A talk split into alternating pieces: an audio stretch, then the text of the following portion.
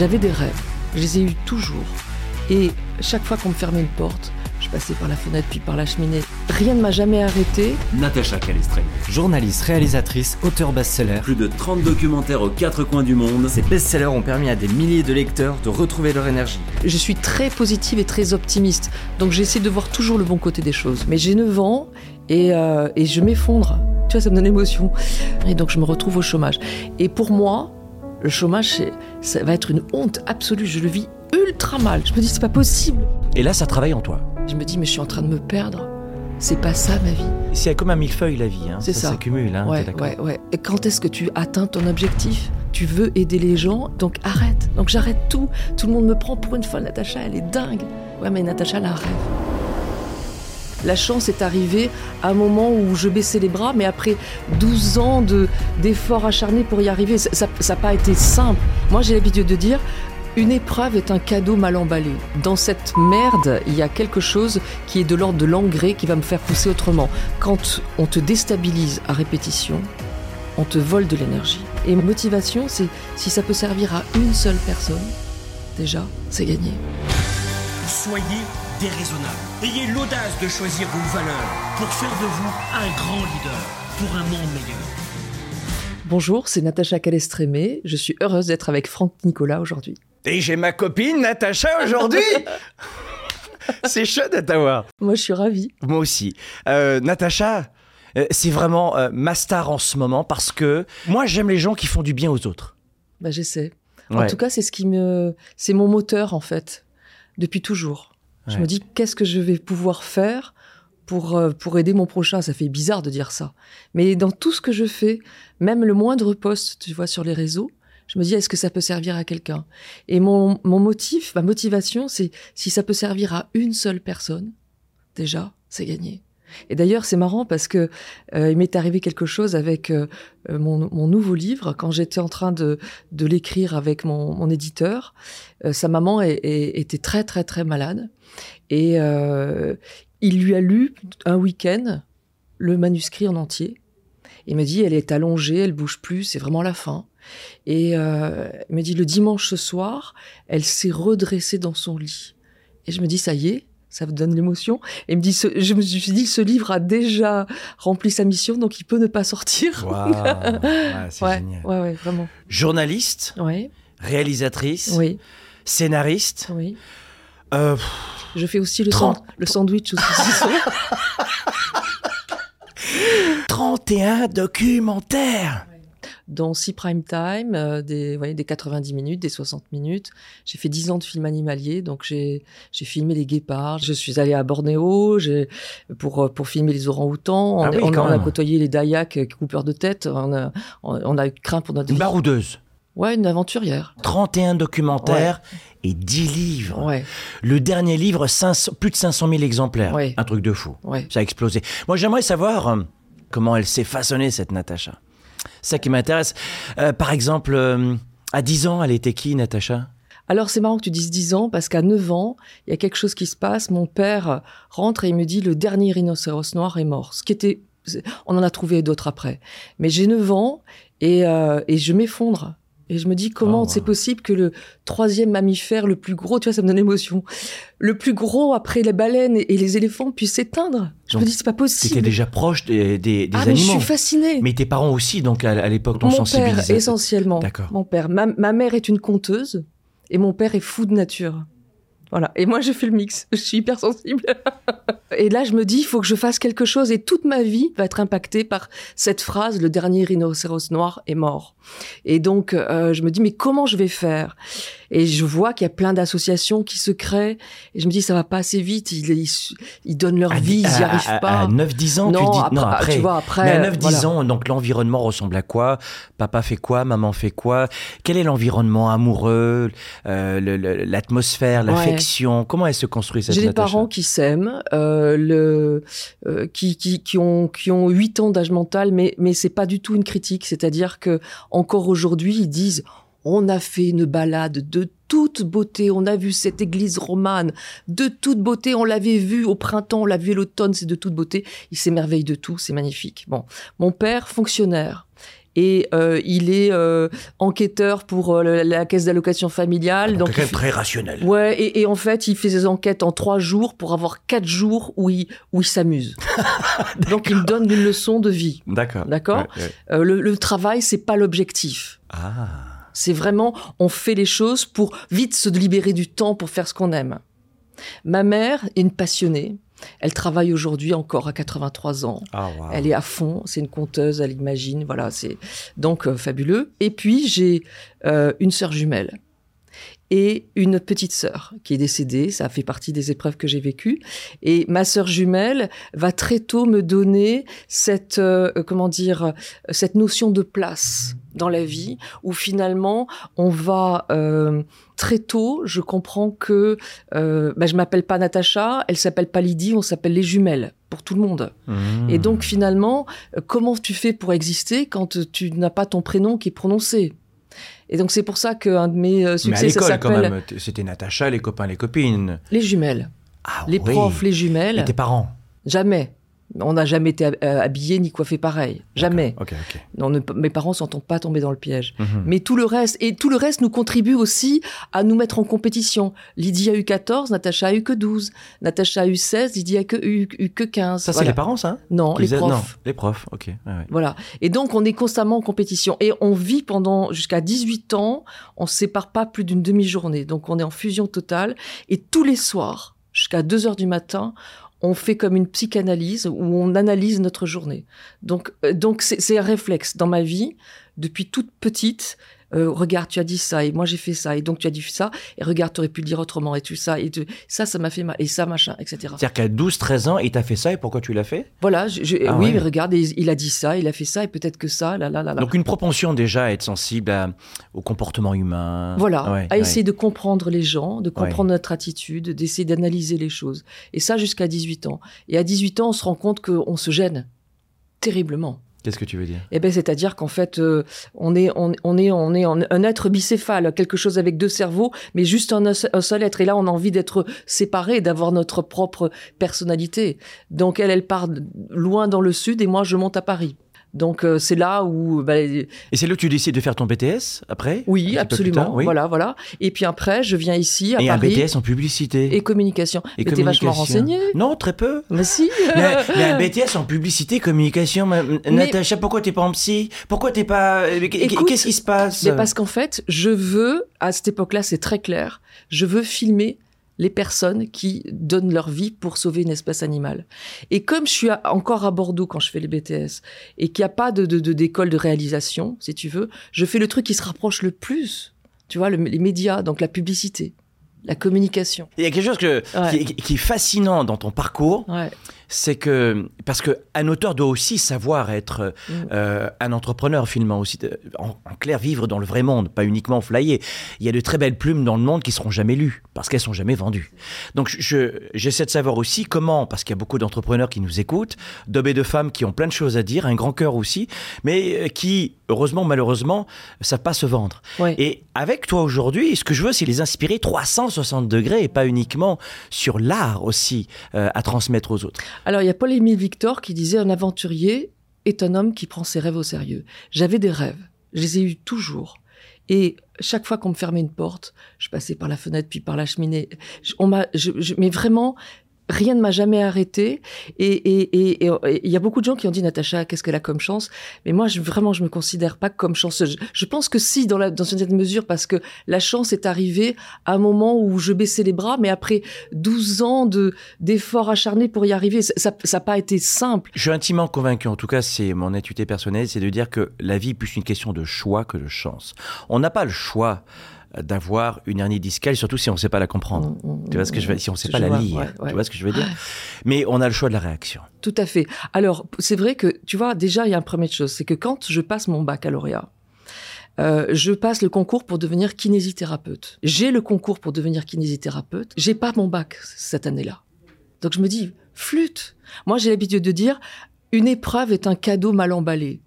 Le, le cadeau mal emballé, c'est que ma vie, c'est pas d'être kiné.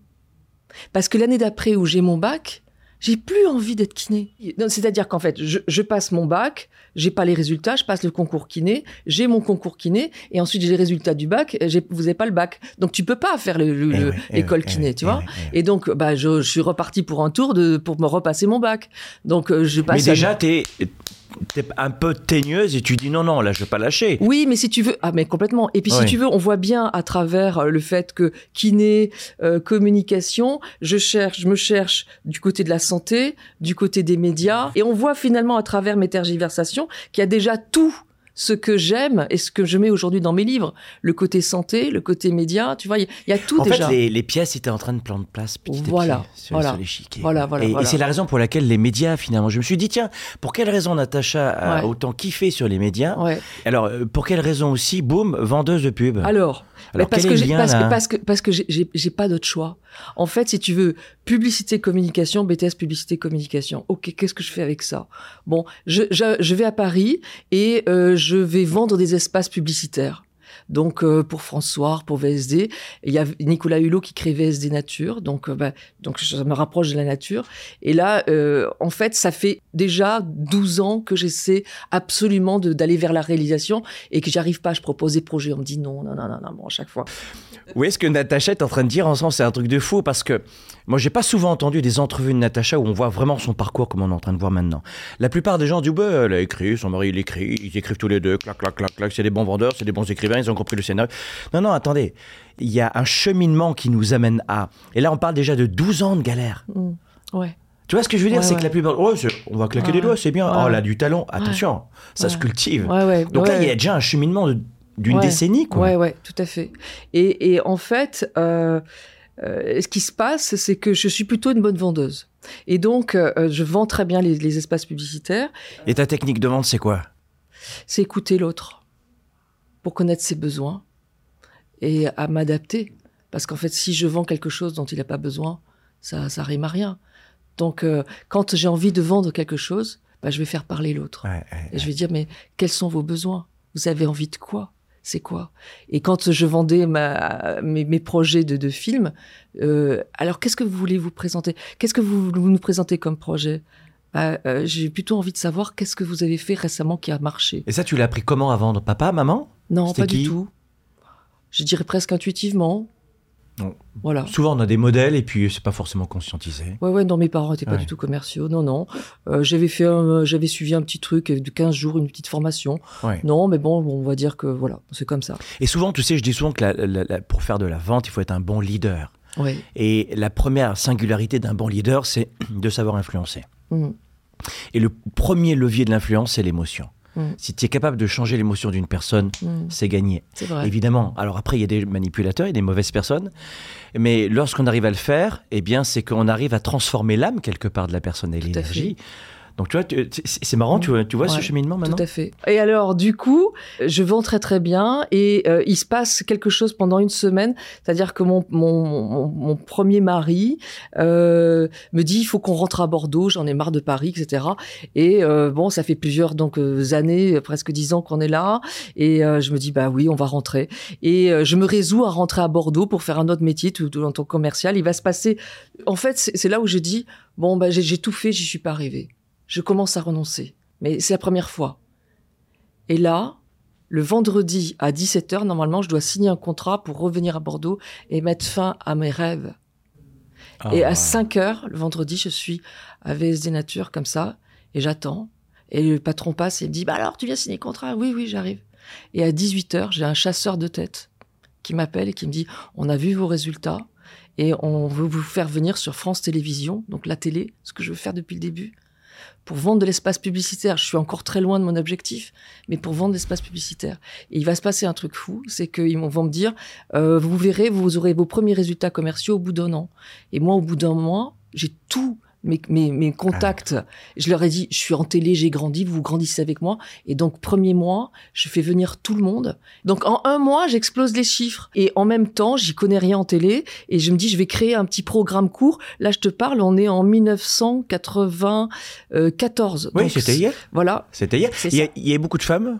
Là-dedans pour savoir si la jalousie est en partie oui, euh, y un en a, petit peu il y en mise a quelques-unes. Ouais. Oui. Et en fait, j'invente l'idée du programme court qui n'existe pas à l'époque. Ça s'appelle Environnement. Et je propose que des stars disent ce qu'elles veulent faire pour euh, l'environnement, toujours. Mais euh, voilà. quelqu'un qui vend de la pub crée pas des concepts d'émissions. Ben, c'est ce qu'on me reproche et je me fais virer pour faute grave. T'y crois ça? Et encore une fois, c'est un cadeau mal emballé. Il y a Michel Drucker qui me dit, Natacha, c'est le coup de pied aux fesses qu'il vous fallait pour faire enfin ce que vous aimez. Et, et je vais donc, je- et, et j'ai un copain réalisateur qui me dit, tu t'y connais en jeu? Je dis oui, oui, j'adore les jeux, j'adore. Il me dit, bah viens en tant qu'auteur. Et je commence comme ça, et très vite, je deviens en fait, je reformate les jeux étrangers pour la France, pour France 2, TF1, etc. Et je vais faire Et ça tu l'avais jamais fait? jamais. Mais, mais au fond toi, t'as envie. Eh ben, je me dis, c'est le, Ouais. c'est le chemin. Donc, si tu veux, en fait, BTS publicité, communication, euh, euh, vente d'espace publicitaire, presse, vente d'espace publicitaire, télé, et télé, viré. et puis, en- Et jeu. et puis ensuite jeu, et après jeu euh, documentaliste, et, et après je vais, je, je, je, je- j'ai plus rien. Je dis maintenant j'arrête. euh, Je suis dans la télé, maintenant je fais ce que j'aime, et donc je veux être réalisatrice, et donc je commence à zéro, et et et, et je euh, comme assistante et à zéro. Et j'oublie de te dire un truc hyper important, c'est que j'ai j'ai tellement de résultats en conception de jeu que à l'époque, donc ça remonte super longtemps, 1997, on me propose, on me dit combien vous voulez pour euh, vous occuper de ça? Moi, je viens d'avoir mon fils, j'ai pas envie de travailler. Et ils me disent 50 000 francs. À l'époque, c'est l'équivalent pratiquement de c'était beaucoup. 50 000 euros aujourd'hui, tu Ouais, vois. ouais, ouais. Bah alors je dis oui, tu vois. Donc en fait, je- j'ai j'ai un salaire in- incroyable, de fou. Et, et, je vais dire, bah non, j'arrête tout. Je fais ça pendant neuf mois. Et je me dis, mais je suis en train de me perdre. C'est pas ça ma vie. C'est pas l'argent. Quand est-ce que tu atteins ton objectif? Tu veux aider les gens et, et montrer les gens qui font des choses pour la nature. Donc arrête. Donc j'arrête tout. Tout le monde me prend pour une folle. Natacha, elle est dingue. Ouais, mais Natacha, elle a un rêve. Et, et- et c'est à ce moment-là que je deviens réalisatrice. Et ça te permet aussi de t'occuper de ton petit garçon. Voilà. Ouais, aussi. Voilà, tout à fait. Et ensuite, dix- près de 10 ans de Voilà. documentariste Voilà, voilà. et de documentaire. Ouais. Ouais, ouais. C'est un truc de fou, ça. Et là, ça va être incroyable parce que je vais faire des rencontres magiques avec des chamans, des énergéticiens, des médiums. On va faire 11 films pour M6 et, euh, et je dirige la collection, j'en réalise 7. Et donc, euh, je vais rencontrer, je le sais pas à l'époque, mais euh, les, les thérapeutes, finalement les thérapeutes de ma reconstruction, puisque je vais avoir, un- je vais rencontrer un grand nombre d'épreuves. Je les appelle les thérapeutes euh, anciens des temps modernes, finalement. Parce qu'on y revient. C'est vraiment ça. Les thérapeutes anciens des temps modernes. Ouais, Parce que finalement, la plupart de ces gens-là sont euh, souvent la, la risée de beaucoup de gens. ouais, C'est rigolo parce que je parle notamment de, du vieux continent, l'Europe. ouais. C'est-à-dire qu'ici, ça fait 70 ans, ou même pas 60 ans qu'on reconnaît les bienfaits, euh, rien que la méditation. ouais, Ça fait plus de 5000 ans, ça existe en Asie, mais non, ça y est, c'est juste maintenant qu'on reconnaît un petit peu, grâce évidemment à, monde, certaines hein. figures, et, et- et pas tout le monde. Ouais, pas tout le monde. Et donc ça nous amène, après ces, ces 10 ans, finalement, de rencontres avec euh, une autre science, pas une pseudo-science, Ouais. pas la vraie science, mais une autre science. Absolument. Et là, ça travaille en toi. Oui, ben en fait, c'est- je je j'écoute, je, je note euh, avec euh, bienveillance, euh, mais j'ai cet esprit cartésien en moi. Donc euh, voilà, et puis euh, je vais vraiment m'y intéresser qu'à l'issue de- de- de- d'un grand nombre d'épreuves qui vont durer quatre ans. Oui, c'est-à-dire là, tu es, dans un moment où tu es dans un- une sorte de, de, de déprime, de burn-out, que tu n'identifies pas d'ailleurs. Je n'identifie pas. Euh, ensuite, il faut une petite hernie discale bien, bien serrée pour réaliser que finalement il y a des choses qui vont pas. Mm. Et ça déclenche encore plus de choses en toi.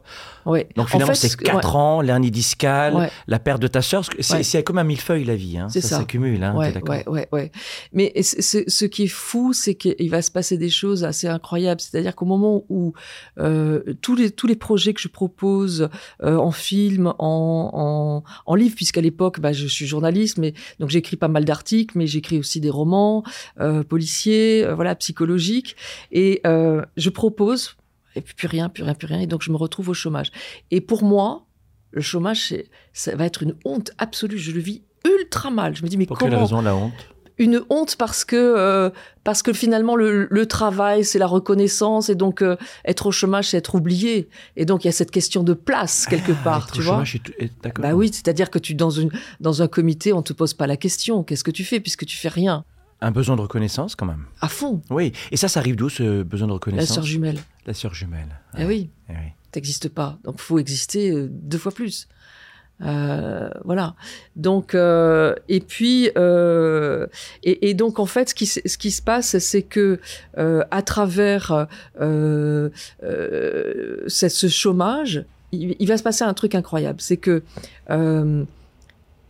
je comprends en lisant des livres de, développement personnel que Jung a dit notamment si tu ne comprends pas le message d'une épreuve, il se Oui, réplique Oui. jusqu'à ce que tu en comprennes le message. Carl Jung a écrit Voilà. un livre entier là-dessus. Voilà. Ce qui est incroyable dans ton histoire aussi, c'est et et c'est tout le bienfait aussi d'être euh, d'être bien accompagné.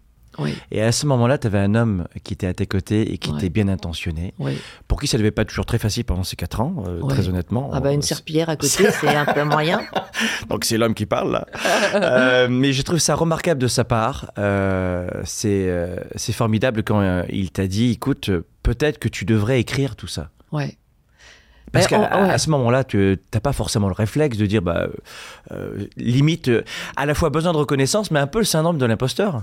Mais en fait, si tu veux, donc série d'épreuves comme tout le monde, on va dire. Euh, là, je me dis, ok, euh, les, les, les, chamans, les énergéticiens avaient partagé avec moi leurs techniques, et si je les mettais en, place, bon, et il y a des fulgurances, il y a des choses incroyables, et donc on est donc 2011-2015 la kata, 2015 je mets en pratique, je suis, on est on est en 2016, et là ma vie elle a changé, mais j'ai toujours eu beaucoup d'énergie, mais j'en ai dix fois plus parce que ce que je comprends, c'est que en fait, quand tu vis une épreuve, tu perds de l'énergie.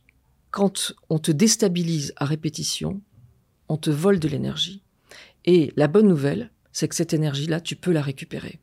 Et tout simplement parce que, en lisant euh, notamment les travaux de psychiatres et en psychotrauma, je comprends que si, les, auditeurs qui nous écoutent, par exemple, imaginez vous avez vécu un choc, une épreuve, un accident, un deuil, quelque chose qui est très dur. Bon, première étape que la psychiatrie euh, évoque, la sidération. On est pétrifié. Les Deuxième étape, Hmm. dissociation, on regarde le phénomène comme si on était étranger à soi-même, comme si on regardait Netflix. Troisième étape, fuite mentale. On n'est plus capable de penser. Ça veut dire que, par exemple, quand on a 4 ans et que notre père nous donne une gifle parce qu'on a fait une erreur ou peut-être qu'on a fait bon, eh bien, on répond pas tout simplement parce que c'est pas parce qu'on veut pas, c'est parce qu'on ne peut pas. On est dans l'incapacité, on est dans un état de fuite mentale. Et les énergéticiens, cette fuite mentale, ils l'appellent la perte d'âme. Et l'âme, si on enlève les concepts religieux, qu'est-ce que c'est? C'est ce qui nous euh, donne notre confiance en soi, notre estime de soi, mais aussi notre façon de penser. Et donc cet événement vient de nous priver de cette Hmm. confiance, de cette estime. ce qui est incroyable, tu sais, lorsqu'on est enfant, c'est que on va avoir tendance à dire ou faire euh, à son enfant, euh, j'en sais rien, ça peut être une bousculade, ça peut être une fessée, ça peut être une remarque, mais l'adulte ne, ne, ne vit pas avec la même intensité que ce que reçoit l'enfant. Bien sûr, L'enfant va recevoir ça comme une puissance 100 000. oui. Et lui, il va, il va accumuler, et, Carl Jung en parle beaucoup de ça, Mhm. il va accumuler pendant des années le fameux petit ricochet, comme le, comme le, le- le caillou que tu jettes Mhm. dans l'eau. Tout à fait. Et ce qui est incroyable dans ton parcours, pour revenir à toi, Mm, mm, c'est que à ce moment-là, mm, mm. Natacha, qui avait besoin de reconnaissance, est en train de se reconnaître. Tu réalises ça? Complètement. Mais, mais, mais et tout à fait. Et c'est vrai que pour finir, ce que tu disais par rapport à Stéphane, c'est que euh, comme je me reconstruis, il me dit partage ça dans un livre. Et moi, effectivement, je me sens pas légitime. Et je dis c'est juste mon cas. Et étrangement, tout mon entourage vient me solliciter en me disant Natacha, mon fils euh, a tel problème, ma fille est anorexique, est-ce que tu peux m'aider? Moi, je suis journaliste, je comprends pas. Mais bon, je partage Là, on avec parle eux. de, de- de cette période où tu n'as pas encore écrit le livre ou- Voilà, ou- 2016. Oui. Et en fait, je vais les aider en leur partageant ces techniques et ça marche aussi pour eux. Et là, je dis, OK, donc c'est pas du hasard, il y a quelque chose qui se passe. Donc, je propose des ateliers et je vais proposer des ateliers de 2016 à 2019. Avec 30 personnes à chaque fois. Voilà. Puis euh, en plus, il y a des personnels de, de santé qui, qui viennent de Alors plus en ça, plus. c'est ma surprise. Bah oui. Médecins, psychiatres qui viennent se former, qui m'envoient des patients, infirmiers. Là, on parle de 2017, 2018, 2019, Euh, voilà. eaux-là. Là. Voilà, Et voilà. Alors là, je dis, OK, il, y a- il se passe quelque chose et c'est là où j'écris La clé de votre énergie et qui va devenir le best-seller. Voilà. The best-seller. Voilà, Ouais, voilà. ouais. Et là, surprise ou pas surprise? Euh, alors, les deux, mon capitaine. Euh, je- C'est- moi, pas comprendre. C'est-à-dire que, en fait, euh, une conviction profonde qu'on a quelque chose de majeur qui va aider les gens à retrouver leur énergie. Ouais. Ça, c'est, je, je sais comment je me suis reconstruite et Ouais, donc du ouais. coup, je me dis waouh. Et en même temps, énorme doute en me disant bon, non, je suis rien. Donc, euh, donc il y a pas de. Ah, tu te le dis encore, ça, je suis rien à l'époque. Ah oui. Tu vas- Mais je, je me le dis Tu vas- toujours. Tu vas me le dire, ça suffit maintenant. hein. Ah, Je me fais regronder Ah oui, vraiment. Non, non, mais Ouais. non, mais je, je, je, je crois qu'on est tous pas grand chose. Ah oui, ça, je suis d'accord avec ça. Mais de dire je suis rien, c'est pas vrai. Ben, je, je, je suis rien dans, le, dans l'immensité de ce monde. Oui, non, mais ce que je veux dire, c'est que quand, quand on fait un best-seller a vendu à plus de 500 000 exemplaires, sans parler des 11 pays traductions, des Oui. 11 traductions, on réalise comme l'impact que l'on peut avoir et à la fois la responsabilité que l'on a sur les autres. Parce que on inspire des vies, mais quelque part aussi, Mhm. euh, on a une mission au bout d'un moment. C'est-à-dire que cette mission, elle, elle est apparue, elle t'est apparue finalement. C'est-à-dire que tu, tu, tu l'as pas vraiment choisie, ça, ça a été un petit peu du hasard. Mais t'imagines ce qui s'est passé quand même? Ouais, pas, pas, pas, pas vraiment. Non, tu réalises pas. Pas vraiment, Ouais, pas ouais. encore. ouais. Parce que je vis à la campagne et que mes proches voisins sont des chevreuils Et que les poules ne et qui s'en foutent en fait de mon livre, la clé de votre énergie, ou de trouver leur place. Ils s'en foutent complètement. Oui, tu oui, vois? Parce qu'ils l'ont. Ils l'ont. euh. Il y a le chasseur derrière, donc il faut partir. Non, non, mais euh, j'ai envie, j'ai envie de te dire que ça m'appartient plus. Ça m'appartient plus. Ouais. 10 livres et les trois derniers des best-sellers, des cartons monumentaux. Ouais, ouais, Ouais. J'ai beaucoup de chance. Et euh, le, le deuxième livre, il apparaît comment? Parce que dans le premier, euh, tu donnes beaucoup d'éléments. Ouais. Donc on se dit, elle a écrit un livre tout. où elle donne la totale. et- et Ouais. c'est vrai que tu vois, c'est sympa que tu dis ça parce que j'ai des thérapeutes qui m'ont dit bon, t'as pas tout donné, tu t'es gardé des trucs pour, Pour le les ateliers, pour euh, vendre. Mais la vendeuse, qu'est-ce qu'elle a dit là? Ben, j'ai dit mais il est hors de question que je garde des choses, je donne tout. Absolument. Donc tu n'écriras plus jamais de livre. Je dis je n'écrirai et plus jamais. C'est le seul livre. euh, je donne tout, absolument tout. Je livre. Et Ouais. donc j'ai aucune. Tu m'aurais dit tu vas écrire un autre livre. J'aurais dit mais non n'importe quoi, n'importe ouais. quoi. Et en fait ce qui se passe c'est- c'est que il y a ces deux concepts. C'est d'un côté euh, récupérer notre énergie. Ok ça c'est très bien. Protocole 5 et 6 il y en a 22. Et il y a un autre concept. C'est effectivement le fait que nos parents, nos grands-parents vivent des épreuves et qu'elles peuvent se répliquer. Ça, c'est Anne Ancelin Schutzenberger, qui est Mhm. une psychothérapeute de renommée internationale, 20 ans d'études cliniques sur la question. Jung, euh, Moreno, euh, Freud Ouais. en en parlait aussi. Les choses qui se répliquent de la famille vers nous. Et donc, on peut se libérer de ces fardeaux émotionnels. Et donc, si tu veux, les gens qui lisent la clé de votre énergie, ils me disent, OK, le plan transgénérationnel, pas de problème. J'ai même des médecins de famille qui me disent, euh, si on est honnête en tant que médecin de famille, on voit ces récurrences qui reviennent sans arrêt. Absolument. Obligé, Absolument. Ouais.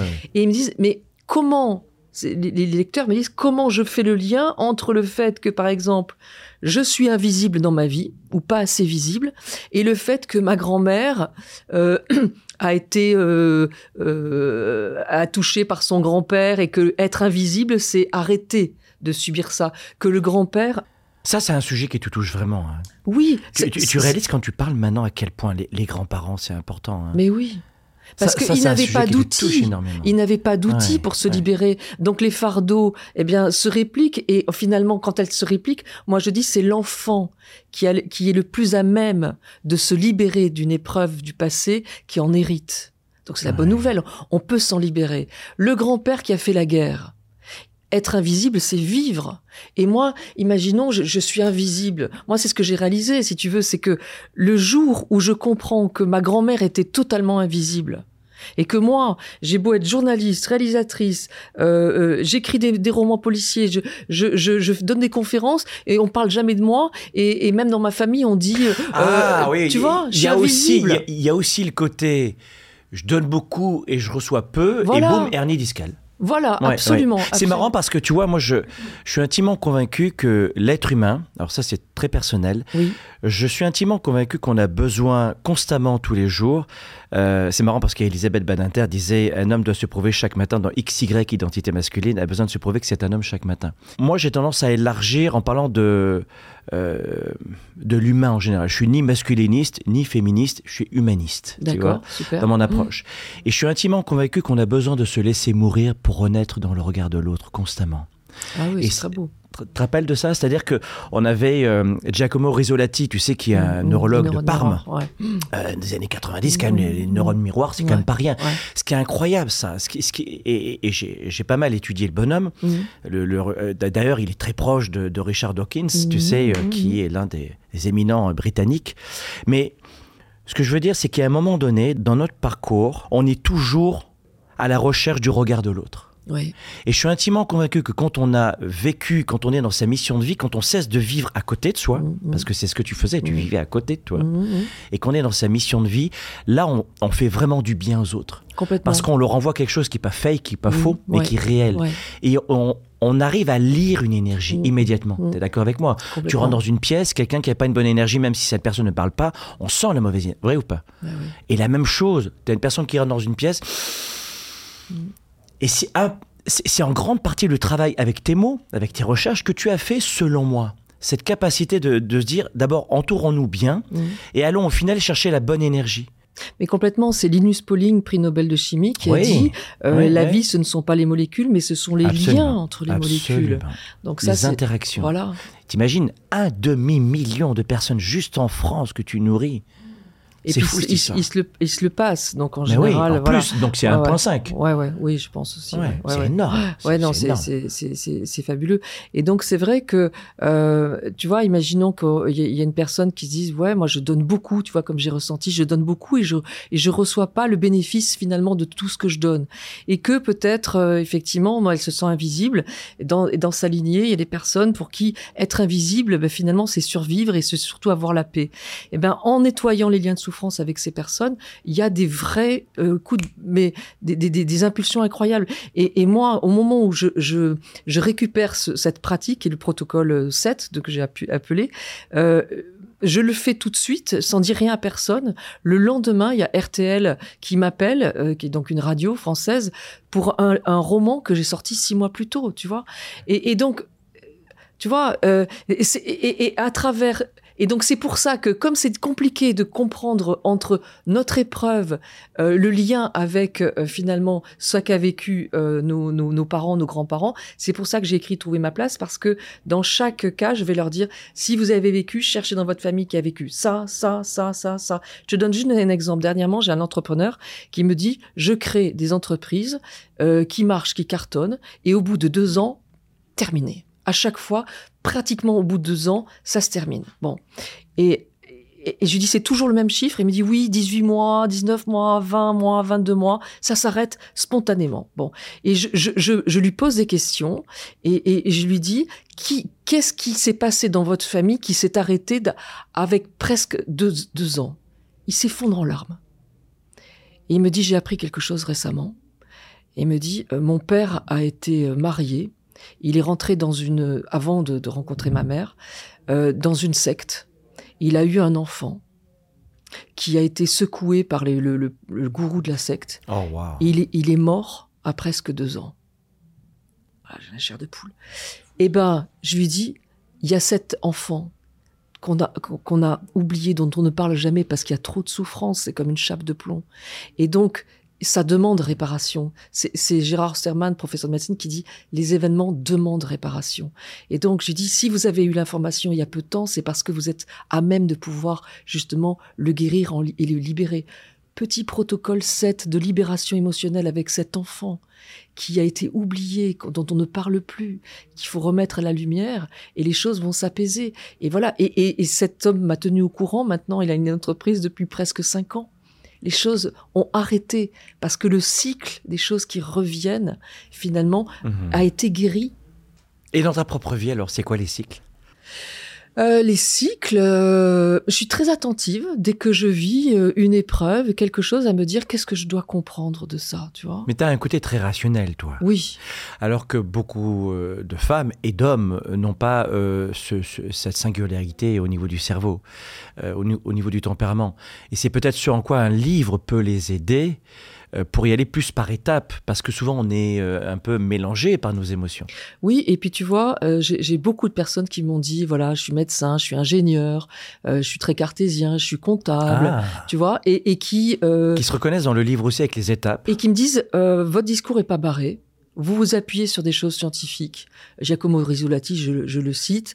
Euh, c'est vrai que, par exemple, notre, on parle d'énergie. Notre corps euh, est rempli de, de, de- d'organites qu'on appelle les mitochondries et qui sont euh, des, euh, des centrales énergétiques. on est rempli d'énergie. absolument. Et pourquoi ces protocoles marchent? Parce que c'est- moi, c'est c'est la question que je me suis posée.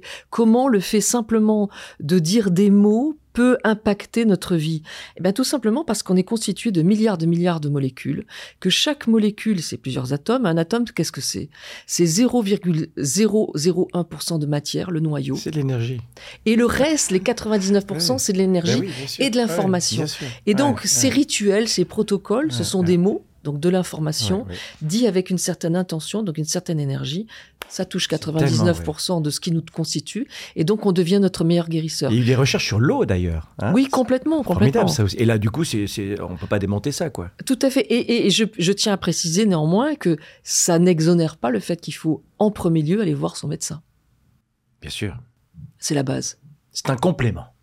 On va voir le médecin. J'ai dernièrement une personne qui me dit Oui, j'ai une double hernie discale comme toi. Qu'est-ce que je fais comme protocole Je dis Est-ce que tu es allé voir un médecin Il me dit non. Je dis Bah, Comment veux-tu travailler sur l'énergétique si tu souffres Bien sûr. On va voir sûr. le médecin, premier lieu.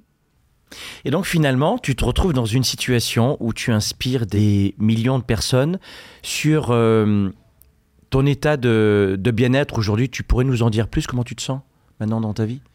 Je me sens épanouie, je me sens complète, je me sens entière. Parce que c'est ça souvent, c'est le vide à l'intérieur de soi. Quand on a perdu beaucoup d'énergie, on se sent, on dit on est perdu, c'est parce qu'on a perdu de l'énergie. Je me sens complète, je me sens bien, je me sens stable, je me sens sereine, voilà, euh, épanouie. J'avais, j'ai vécu, je peux pas rentrer dans le détail parce que ça touche la famille, mais j'ai vécu des, des choses que, on va dire, les parents, euh, et les gens comprendront, euh, vivent, euh, qui sont parfois dou- douloureuses quand on a vécu euh, un précédent mariage, des choses un peu houleuses. bon, Mhm, voilà. mhm. Et, c'est ton cas? Voilà. Eh oui. Et, les choses se sont tellement apaisées et j'ai une relation avec mon fils juste exceptionnelle et, et voilà. Et, et ça, vraiment, je le souhaite à tout le monde parce que, Mhm. parce que on passe par des moments très, très durs. Voilà. Et je suis sûr. passée par ces moments-là durs. Voilà. On le sent. Ouais, ouais, ouais, ouais. On le sent. Ouais, ouais. Quelle chose tu aimerais euh, changer dans ta vie aujourd'hui? Quelle petite chose il faudrait que tu, tu changes dans ta propre vie aujourd'hui? Bah là, déjà, je vais me donner un peu de vacances parce que ça fait cinq ans que j'en ai pas pris. Euh, euh, alors j'ai beaucoup beaucoup d'énergie. C'est vrai que les gens m'en donnent beaucoup quand ils témoignent en me disant ça, vous avez sauvé ma vie, vous avez, vous m'avez permis de, de, de, de revivre, de renaître à moi-même. J'ai pu quitter quelqu'un qui me harcelait euh, avec vos protocoles, etc. Ça me nourrit énormément, c'est formidable. Euh, il faut que je pense à moi. euh, mais je, je, je pense, voilà, je me, je me promène beaucoup, je me fais mon potager. Hmm. J'aime bien. J'aimerais prendre un peu de temps peut-être pour faire un peu plus d'artistique. Voilà. De, de- Par de- exemple, peinture? Ouais, peinture, Ah, j'ai envie. ouais, ouais, Je, pense que je suis aujourd'hui nulle, mais j'ai envie. Pour vider la tête? Ouais. Oui, oui. euh, Et, et quand tu vas pas bien, tu as toujours tendance à te replier sur toi-même ou tu as changé de ce côté-là? Je, je, j'essaie toujours de me dire, il y a, euh, dans, je vais employer un mot pas très joli, dans cette merde, il y a quelque chose qui est de l'ordre de l'engrais qui va me faire pousser autrement. Hmm. Donc, il y a à moi de transformer cette euh, Hmm. chose nauséabonde en de l'engrais qui va faire pousser la fleur euh, ou la plante euh, autrement. Donc, Mm. euh, euh, je, je- je- je suis très positive et très optimiste. Donc, j'essaie de voir toujours le bon côté des choses. Mais là, là t'es stressé. T'es stressé. T'as tendance à te remettre dans ta petite bulle ou ça y est, maintenant tu ouvres la petite bulle? Je, je, je, vais essayer de, de, de, de comprendre mes émotions et de les lire. C'est-à-dire, je me dis, je ferme les yeux. Et d'ailleurs, c'est quelque chose que je recommande très, très souvent. Vous vivez une situation compliquée, vous fermez les yeux. Comment je le vis? Hmm. Est-ce que je le vis avec de la colère? Est-ce que je le vis avec de la peur, de la tristesse, de la culpabilité, de l'humiliation, de la trahison, de l'injustice, du rejet? Est-ce que je le Mm. vis plutôt comme de l'abandon? Est-ce que je le vis comme de l'impuissance? Je me pose ces questions. Et quand j'ai compris, ok, je le vis avec un peu de colère, peut-être un peu de tristesse et peut-être une grande impuissance. Ok. Mm. Bon, eh ben, ça c'est systématique dans D'ailleurs, tu en parles dans ton livre. Hein Absolument. Et là, je, je me dis, OK, qui dans ma vie a vécu de la colère, de la tristesse et de l'impuissance Une telle, OK, petit protocole. Et Voilà, je me dis, ouais. OK, je le vis de cette manière-là. Et reconnaître l'émotion, c'est la première étape pour s'en libérer. Hmm. Et l'accepter. Oui, je suis en colère. Bien sûr. Oui, je suis triste. Oui, je me sens impuissant. Ok, bon, alors euh, maman s'est sentie impuissante. Ah oui, par rapport à ça, en colère, elle exprimait pas, mais oui, voilà. Et d'ailleurs, je vais te raconter une, euh, une anecdote. Il y a un monsieur qui lit mon livre et qui, euh, son, son fils avait euh, 18 ans, euh, très mal à l'estomac. Bon, et euh, il, il rentre dans, dans la chambre de son fils et il le regarde dans les yeux comme ça, et puis il lui dit Rends-moi ma colère. Le fils dit Papa, t'es dingue. Waouh. Tu vois? Pourquoi tu me dis ça? Il dit tu, tu ne sais pas une chose, c'est que j'ai lu euh, le livre d'une femme bizarre qui dit que euh, le mal au ventre peut être, parmi des différentes hypothèses, en lien avec une colère non exprimée.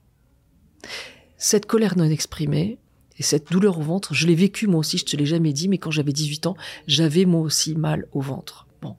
Et cette colère non exprimée, tu en as hérité de moi, mais moi j'en ai hérité de ton grand-père, de mon père, parce qu'il s'est fait abuser par un prêtre à 9 ans, et on lui a dit, on n'en parle pas. Et donc, colère non exprimée.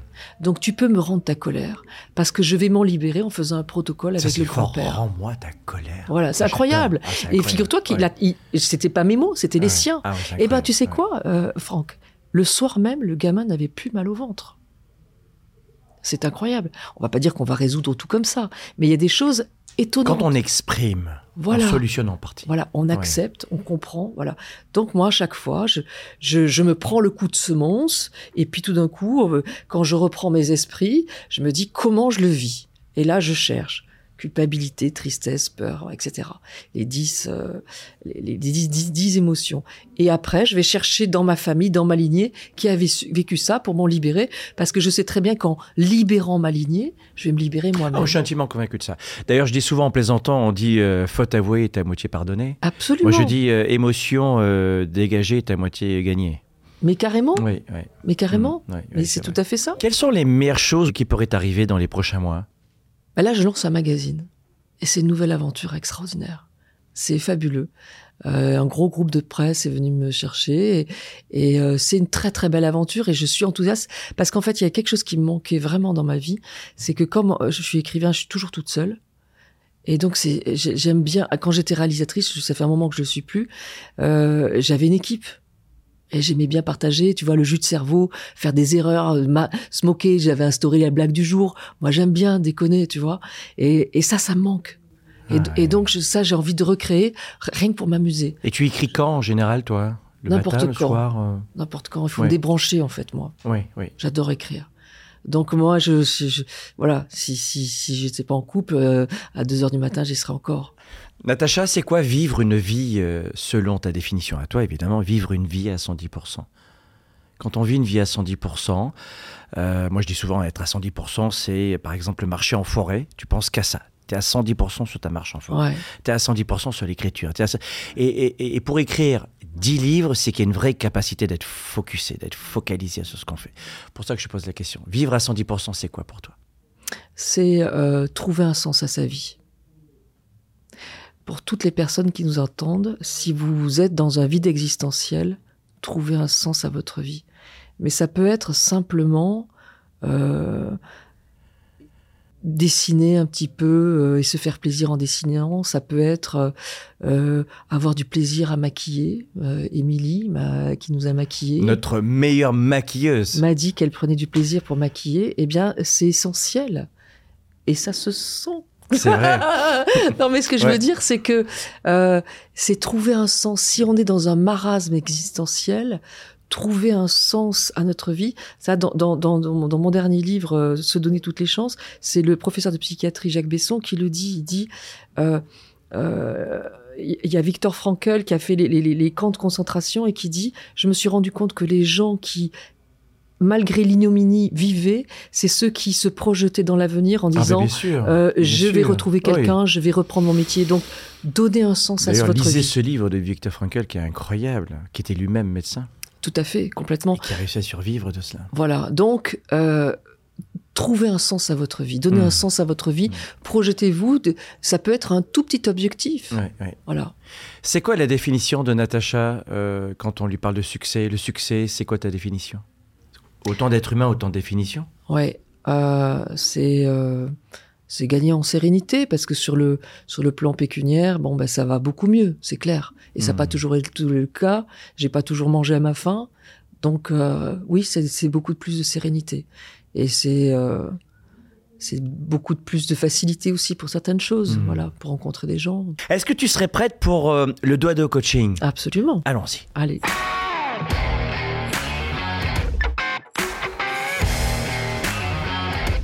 Natacha, sur une échelle de 0 à 10, 17 ans, j'explose d'énergie. Tu es à combien en niveau d'énergie au moment où je te parle Euh, 9,2. Ah, C'est quand même pas mal, hein Ouais, ouais, parce que, je, parce que j'ai- je sors d'un week-end où j'ai pas arrêté et ça fait quand même neuf semaines que j'ai pas pris de vacances. De, de- voilà, donc euh, Mais ça fait 5 ans que t'as pas pris de vacances, tu m'as oui, dit. mais ça fait neuf semaines que j'ai pas de, de week-end. Ah. Voilà. Ouais. Bah, 9,2, donc ça veut dire que ta formule, elle marche. Bah écoute, euh, ouais, je crois. Quel est ton plus grand regret? J'en ai aucun. C'est, euh, ce sont des expériences qui aident à grandir. Ta plus belle réussite? Euh, croire en ma capacité à réaliser mes rêves. D'après toi, dans ta carrière ou dans ta vie privée, quels ont été les principaux obstacles à ton bonheur de l'instant? Euh, l'incompréhension, les doutes, les, euh, le fait de peut-être de ne pas avoir confiance en moi à l'époque. Qu'est-ce qui te fait le plus plaisir aujourd'hui? Euh, c'est de voir l'émotion dans les yeux des personnes qui se sont reconstruites après avoir fait les protocoles. Hmm. C'est émerveillant. Enfin, c'est, c'est magique, c'est beau. Et tu vois, c'est incroyable parce que euh, je, je continue à douter. Parfois, c'est, je me dis, c'est, c'est un mirage, ça s'est pas vraiment passé. Et quand je rencontre les gens qui, et je vois leurs émotions, je me dis, ah oui, mais c'est, en fait, c'est vraiment réel. Parce que vraiment, je doute plein de fois. Quelle est ta plus grande peur? Euh, de faire euh, du tort à une personne en voulant l'aider. Ce que tu détestes le plus La mauvaise foi. Et un don que tu aimerais avoir Euh, euh, rajeunir. Ah, ça serait tellement bien. Oh ouais, franchement. Dans le cœur, tu as quel âge? Dans le cœur, j'ai euh, 25 ans. C'est ça le principal, tu crois pas? On s'en fiche de l'état civil? Ouais, ouais, c'est vrai, c'est vrai. Ouais, et ça m'arrange. Mais oui, mais il y a des fois, je me regarde, je me dis, oh là là, bon, bah, on a connu des épreuves. Hein. Ah, je- Ah, on a roulé, hein Ouais, On a fait des roulé notre kilomètres. boss et on a vu des choses et on a pleuré et ça se voit. hein. Euh, est-ce que, plus sérieusement, tu te parles devant le miroir Et dans ce cas-là, est-ce que tu pourrais nous dire ce que tu dis le matin en te levant devant le miroir? Euh, tu t'es trompé, euh, tu es tombé, euh, mais tu t'es relevé et tu montres comment faire pour te relever et je donne l'émotion. Et euh, c'est bien ma fille. Ouais. Et sur une échelle de 0 à 10, 10 étant le maximum, à quel degré tu t'aimes? Je dirais 7. Qu'est-ce qu'il faudrait pour que tu t'aimes vraiment à 10 sur 10 Que malgré tout, je, je- je- j'arrête de douter sur certaines choses. Ouais. C'est quand la dernière fois que tu t'es dit je t'aime devant la glace? Ouf. non, mais je crois que j'ai pas besoin de me dire je t'aime devant la glace parce que je, j'ai, appris à accepter mes défauts, mes qualités, mes erreurs et que je sais que c'est ce qui fait le terreau de la personne que- que- qui je suis. Donc, Mmh, euh, mmh. j'ai pas besoin de me dire que je m'aime. Je, je sens que, que je, je m'aime fondamentalement, mais euh, j'ai pas j'ai pas le sentiment que j'en ai besoin. Qu'est-ce que tu dirais à la petite Natacha, j'ai 10 ans maintenant, elle est devant toi, et tu peux lui parler maintenant, et qu'est-ce qu'elle aurait eu besoin d'entendre à l'âge de 10 ans? Vas-y, parle-lui. Euh, ne, n'aie aucun doute, tu vas y arriver, tu as beaucoup de force, sans doute beaucoup plus que tu n'imagines. Tu vas rencontrer des personnes qui vont te faire vraiment souffrir, et ce sont ces personnes en particulier qui vont œuvrer à ta reconstruction.